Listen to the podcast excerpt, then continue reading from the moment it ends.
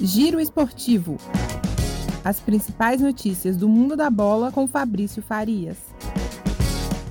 Salve, salve, meu caro ouvinte do nosso Giro Esportivo. Mais uma quarta-feira de futebol chegando, tendo como grande destaque a Copa Comebol Libertadores da América em sua fase de quartas de final, jogos de ida às 7h15 da noite, o Flamengo vai ao Paraguai enfrentar a equipe do Olímpia. O Flamengo que tenta aí se recuperar da goleada sofrida no último final de semana, em pleno Maracanã, por 4 a 0 E para isso, nada melhor do que largar bem numa fase aguda da Libertadores. Vamos ver o que o Mengão vai aprontar lá em terras paraguaias. Às 9h30 da noite, o Galo vai à Argentina enfrentar a equipe do River Plate. O Galo que conta com o retorno aí do Arana, que acabou de ser campeão olímpico lá em Tóquio com a seleção brasileira, e também do Zaracho, que recuperou né, de uma lesão e também do Vargas, o atacante também chileno, já está disponível. O Atlético reforçado, o Atlético confiante, líder do brasileiro, para encarar essa fase de quartas de final da Copa Libertadores da América.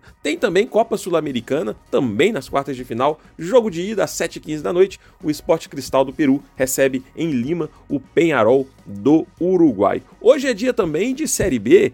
Campeonato Brasileiro da Série B, 17 rodada, que iniciou na noite de ontem, né, na noite de terça-feira, e segue hoje com mais três partidas nessa noite de quarta-feira. Às 7 horas da noite, o Cruzeiro recebe o Vitória no Independência. A princípio, a partida estava marcada para o Mineirão, mas como está havendo ali uns reparos né, no gramado, o gramado do Mineirão precisa então de descanso, não pode ter partidas ali pelos próximos dias, então por isso o jogo do Cruzeiro passou do Mineirão para o Independência, mas o Cruzeiro vem motivado, Vanderlei Luxemburgo já chegou com uma vitória importante sobre o Brusque de virada no final de semana, então a Raposa vai tentar aí manter o mesmo pique da remada. No mesmo horário, às 7 horas da noite, a Ponte Preta recebe o Londrina em Campinas.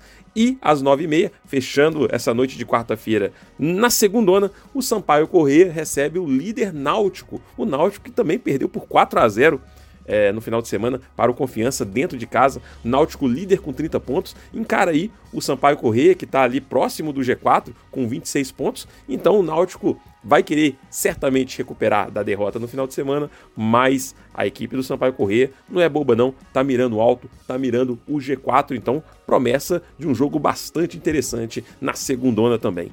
Esses são os destaques do futebol na noite de hoje. A gente deseja para o torcedor uma noite de muitas emoções e a gente volta na semana que vem. De Belo Horizonte, para a Rádio Brasil de Fato, Fabrício Farias.